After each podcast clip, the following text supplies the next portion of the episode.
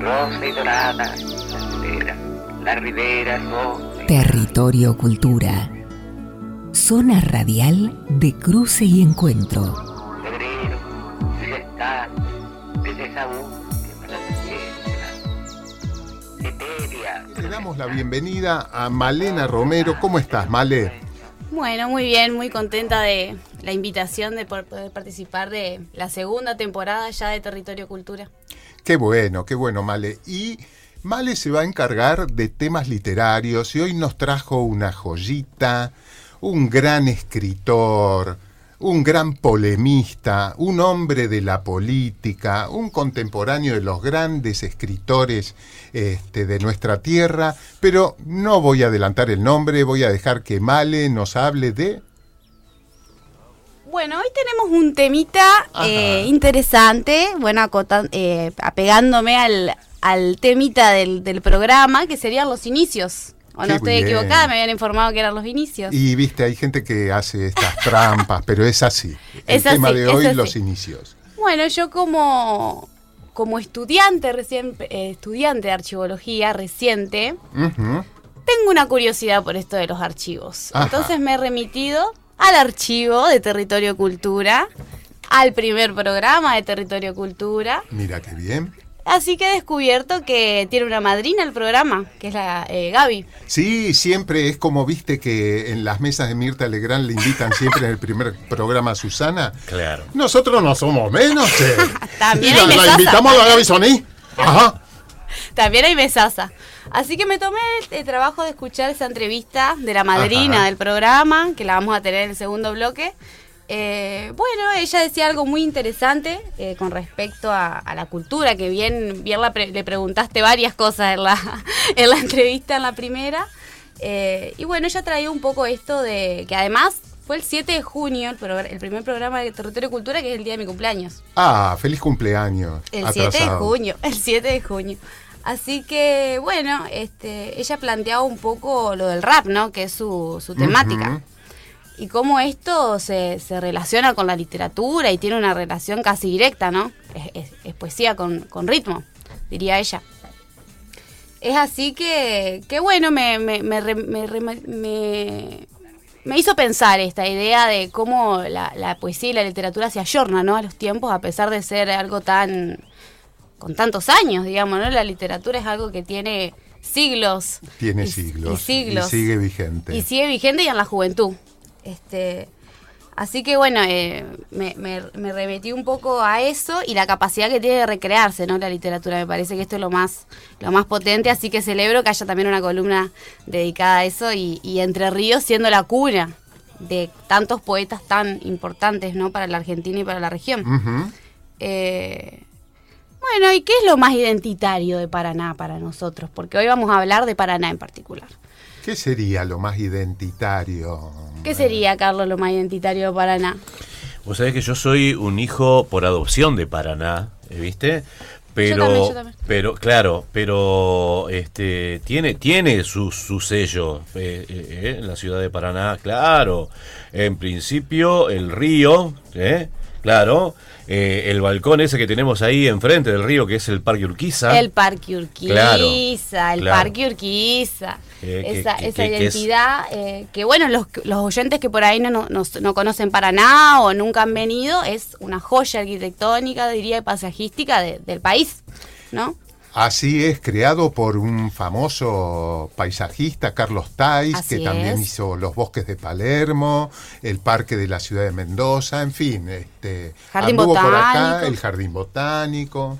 Sí, sí, sí, estuvo por acá y bueno, venía a, remo- a rememorar y a traer una, una crónica de Amaro eh, Amaro- Villanueva, que es el autor que vamos a eh, tratar hoy, que es un autor ícono, diríamos, ¿no? De, de- de entre, de Entre Ríos, una marca registrada de Entre Ríos, eh, nacido en Gualeguay, en la cuna de los poetas. Ah, Eh, así que, bueno, es- hay una- edición muy linda que es relativamente nueva de la Universidad Nacional de Entre Ríos. de la editorial Eduner. Exactamente.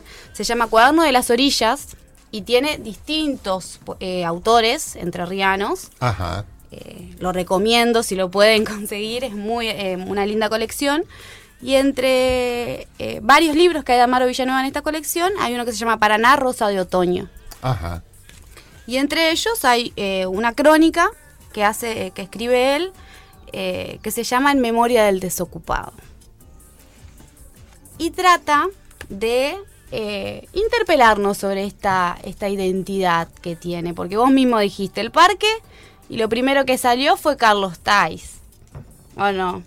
Lo primero que nos viene a la cabeza cuando pensamos en el parque es quién lo hizo, quién lo diseñó, claro, quién, claro. Lo, quién, lo, quién lo llevó adelante. Y eso es, esa es la obra, es la- como queda registrada en lo en quién la, quién la pone el sello, ¿no? Diríamos, ¿no? Claro, aparte porque un famosito, digamos, sí, ¿no? Nombre sí. famosito. Sí, sí, sí. Una eminencia en lo que hacía, ¿no? Además ha aportado, entre otras cosas, también a la botánica, bueno, y demás. Pero Amaro nos interpela en, este, en esta crónica. Eh, bueno, él en, en este, en esta crónica es que es un poco dialogada, porque él ahí este, en esa crónica cuenta que se encuentra con Manuel Portela, que es otro escritor, este, no, no es argentino, que nació en Salto, él en Uruguay, pero eh, eh, criado en Huelguaychú, podemos decir entrerriano por adopción. Y sí. Y bueno, ello- él ahí cuenta un diálogo, eh, este Por- Portela estaba visitando el Parque Urquiza y lo habían llevado a recorrer y él, bueno, nota que está muy diferente el Parque Urquiza, que había cambiado. Eh, y ahí se, se- se entrelaza un diálogo en el que, bueno, eh, surge cómo, había, cómo se había construido, cómo se había urbanizado el Parque Urquiza. Ajá. Y allí se remiten a la década del 30, en 1930, acá en Entre Ríos. Que bueno, era una época mundialmente como una crisis, ¿no? Conocida mundialmente como una crisis esa época. Entonces, este, su- había muchísimos problemas sociales y desocupación y demás. Entonces, en esa época se, se habían creado los comités de desocupados, que atendían las necesidades de estas personas desocupadas, que eran miles de obreros, ¿no? Y allí, en, esta, en estos comités, es donde se, se inician las primeras urbanizaciones del Parque Urquiza. Las primeras este, escalinatas, las primeras Ajá. abría de peñascos, los primeros desmontes incluso, ¿no? Porque estaba muy, eh, todavía eso estaba muy eh, tomado por la naturaleza, ¿no? Y en estos diálogos, bueno, trae algo muy interesante en una parte final de estos diálogos ahí comentando sobre el, sobre el comité y demás, eh, que voy a leer un pedacito, si me Y vos, ¿qué va a hacer? Si no lo sabes de memoria, en, en este diálogo y le pregunta, de este modo, ¿quiere decir usted que también a los desocupados les corresponde algún mérito en la mater- materialización de esta magnífica obra? A lo que responden, usted lo ha dicho, a los desocupados del 30 les corresponde el mérito de haber contribuido a la materialización de esta obra. Y Portela agrega, dice, con un poco de poesía y otro de filosofía, Puede decirse entonces que en este hermoso y gran paseo tenemos el ejemplo del jornal mísero y del trabajo accidental, fructifica- fructificado en dignidad permanente y creciente belleza de la ciudad, es decir, lo efímero, lo pasajero, lo inestable, creando el milagro permanente, la obra perdurable, la gracia constante. Precioso. Precioso.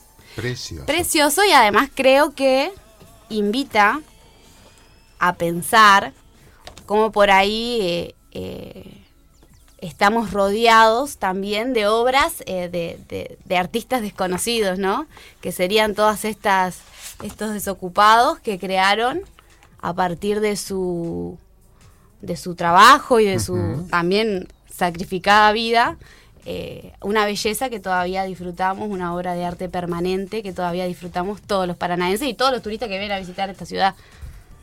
Hermoso, hermoso lo del parque, hermoso eh, eh, este, mm, digamos, este texto en el sentido de poner de relieve el desocupado que produce una belleza que va a perdurar más allá de su paso, ¿no? Sabemos que Amaro Villanueva era un hombre muy comprometido políticamente, con Activista. pensamientos muy firmes, un polemista en la década del 30, de los 40, Sí. ¿no? Un, un hombre que ha trascendido esa idea, ah, Amaro Villanueva el mate, algo de la historia del Sí. mate. No, no. es obra más, con- más, más conocida, sí. No, no, no. eh, Que también tenemos un monumento al mate en Paraná. el monumento al mate. en la entrada. Ah, sí, sí, el mate es enorme porque antes había ahí un museo del mate. Bueno, es toda una historia para otro programa. Lo Tal ¿No? cual, tal cual, porque hay otro ahí, hay otro, este, ahí detrás de ese mate. Hay otra historia, hay Claro, otra historia a ser contada. Muy importante. Hay otra historia, sí, todo un, un corre y vedile, una serie de chusmeríos puede haber alrededor de ese mate. También. Hay gente que se enamoró y prometió amor eterno debajo de ese mate, bajo el influjo de la yerba, en fin, hay de todo para hablar. Pero es muy interesante este, este texto que aportás, Malena, justamente por eso, porque hoy vivimos una época, eh, un poco la, la famosa grieta y qué sé yo, que parece que los que no tienen la posibilidad de tener un trabajo digno son personas de inferior calidad. Y entonces es muy interesante este texto de Amaro Villanueva, en donde algo que disfrutamos día a día todos los paranaenses y como bien decían los turistas, fue realizado por manos de los obreros más sumergidos en la pobreza después de la Gran Depresión del año 29. Incluso como polemiza, porque al final, al final de, de- de termi- cerrando, digamos, esta crónica, él dice, hoy volvemos, como esto de que él era un polemista también, ¿no? Hoy volvemos a tener desocupación y comisiones de ayuda, dice. ¿Qué obra duradera nos dejará el desocupado de 1942, de 1943? Se pregunta. Mm. ¿Qué gran empresa inspirará y de qué gran empresa será el obrero? Qué lindo. Invita a la pregunta también de qué puede pasar, ¿no? A Ca- partir de esto. Capo total, Capo don, total. don Amaro, ¿no? Porque 42-43, previo al primer gobierno peronista, fue como un arrastre de lo que se conoció como la década infame, la década del Exactamente. 30, en donde nos, nos dejaron, por, no quiero decir una mala palabra antes de las 10 de la noche, pero nos dejaron con el upite mirando al norte, ¿no es Echilacha, cierto? echilacha. Hecho y lacha. Culturalmente hablando. Siempre, ¿no? Claro. Finoli, Claro. finoli, lo Total, nuestro. de salón. De De salón. Pero qué lindo, Malena, qué bueno esta participación. ¿Algo más para agregar? ¿Puedo, que, pero que puedo quedarme acá hablando. Como todo. Bien, bien, bien, bien. Ha pasado por territorio cultura Malena Romero y su columna sobre literatura.